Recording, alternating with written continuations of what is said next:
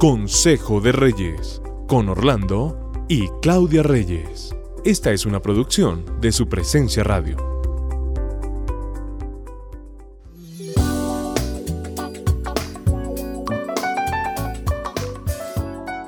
Tengan todos una feliz Navidad. Es un tiempo muy especial y queremos, aprovechando este devocional Consejo de Reyes, junto con mi esposa enviarles un abrazo, un sentimiento especial y que desear que haya gozo, felicidad, aún en medio de circunstancias difíciles, a todos ustedes. Esperamos que para ustedes como para nosotros este sea un tiempo de celebración en familia.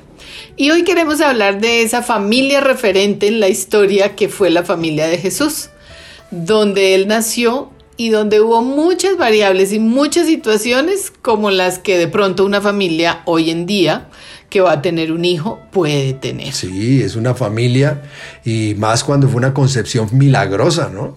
Una concepción realmente es un acto milagroso y los que están esperando deben saber que es un acto milagroso de parte de Dios. Biológicamente, físicamente, mentalmente y hasta emocionalmente es acomodarse a una nueva situación, es acomodarse a ser papás, mamás y hasta abuelos como nos ha tocado a nosotros, porque viene un legado, un cuidado y un apoyo especial para estos bebés que realmente, ¿sabes qué? Son un privilegio y no un derecho, como muchos han como muchas parejas piensan. Así es, tenemos que verlo así como un privilegio, más que un derecho, tienes toda la razón.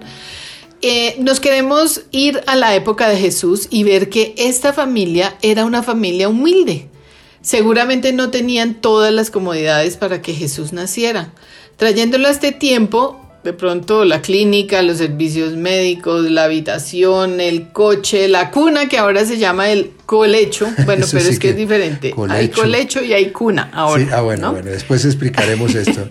Las parejas deben ver el tener el hijo como ese privilegio y el privilegio de tener que ajustar muchas cosas con la expectativa y con la emoción de que este nuevo miembro de la familia va a llegar y que trae tanta alegría. Yo no sé si ellos tendrían o no dinero realmente, pero sí tenían humildad. Tenían humildad para recibir lo que era el nacimiento de un, de un ser como era Jesús en medio de su casa, que yo creo que ni lo entendían muy bien, como son las parejas primerizas, no lo entienden muy bien, ¿no? Había una madre en casa, ¿cierto? María estuvo dispuesta siempre a tener hijos. Y yo creo que nosotras las mujeres tenemos que tener esa disposición, no solo eh, en nuestro cuerpo, sino también en nuestra mente. Tener dispuesto y claro que nosotros tenemos el privilegio de dar vida, ¿cierto? Y que si estamos casados es factible que llegue un bebé, así no sea eh, planeado y esperado, es posible que llegue, pero debemos estar dispuestos a asumir ese regalo que Dios nos da y ese privilegio que Dios nos da.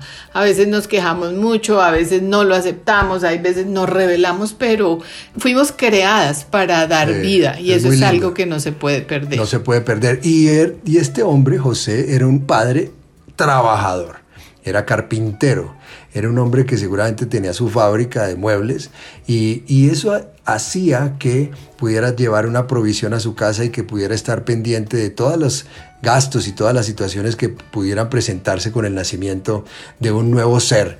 Pero también un hombre muy sensible, porque recuerda que pues, su novia aparece embarazada. ¿Qué podría haber pensado este hombre? Pero fue ambos, ¿sabes? Él y ella, uno a veces en el matrimonio, cuando queda embarazado sin estarlo planeando, o sea, es sorprendente, provoca una cantidad de emociones, de reacciones que a veces uno hasta se sorprende de yo porque estoy sintiendo esto, porque me asusto tanto, porque no quiero, porque tengo tanto miedo. ¿Qué pudo sentir María cuando resultó embarazada sin siquiera conocer un hombre?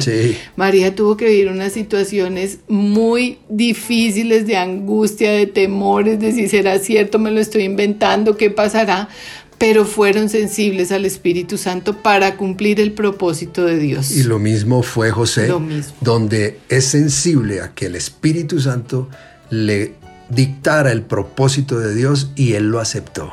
Dejó su orgullo a un lado y fue humilde para aceptarlo y hoy estamos hablando todavía de esta gran historia. De acuerdo, o sea, siempre que un hijo viene hay propósito. Entonces, es, creemos que estamos cerrando una época, un tiempo, un periodo con que hubo muchos desafíos, muchos cambios en la sociedad, muchos, eh, muchas situaciones. También Jesús las vivió en ese tiempo y tuvieron que salir incluso corriendo para, eh, en una persecución para tal vez nacer en un lugar que no habían ellos ni siquiera pensado. Pensado, pero que Dios dispuso y así va a Dios disponer todo para nuestros hijos.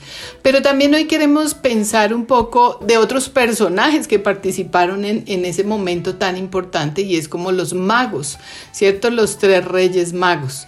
Ellos, en vez de pedir y demandar algo, ellos prepararon algo, regalos, algo que dar para ofrecer a Jesús. Manos llenas tenían.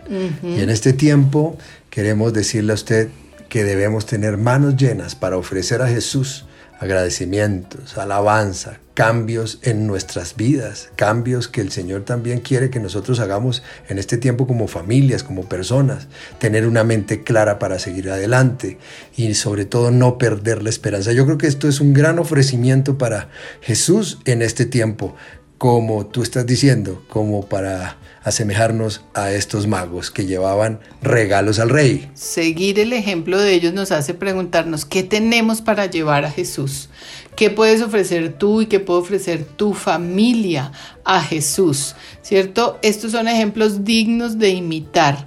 Imitar a estos hombres que decidieron llevar un presente porque comprendían que había nacido un rey. Entonces, ¿qué, tenemos? Nosotros como familia siempre estamos pensando qué ofrecer, qué declarar, qué podemos entregar a nuestro Dios en este tiempo.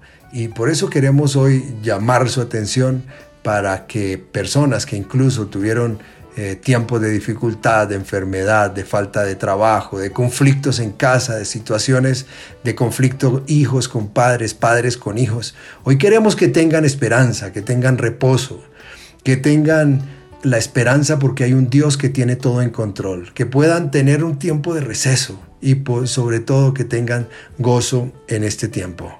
¿Qué dice Isaías 9, 6 al 7? Dice, pues nos ha nacido un niño, un hijo se nos ha dado. El gobierno descansará sobre sus hombros y será llamado Consejero maravilloso, Dios poderoso, Padre eterno, Príncipe de paz. Su gobierno y la paz nunca tendrán fin. Reinará con imparcialidad y justicia desde el trono de su antepasado David por toda la eternidad.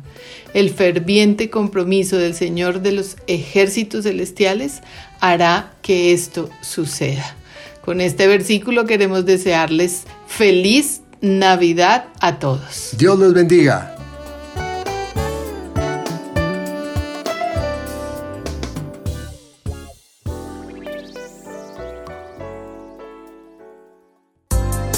Acabas de escuchar Consejo de Reyes por su presencia radio.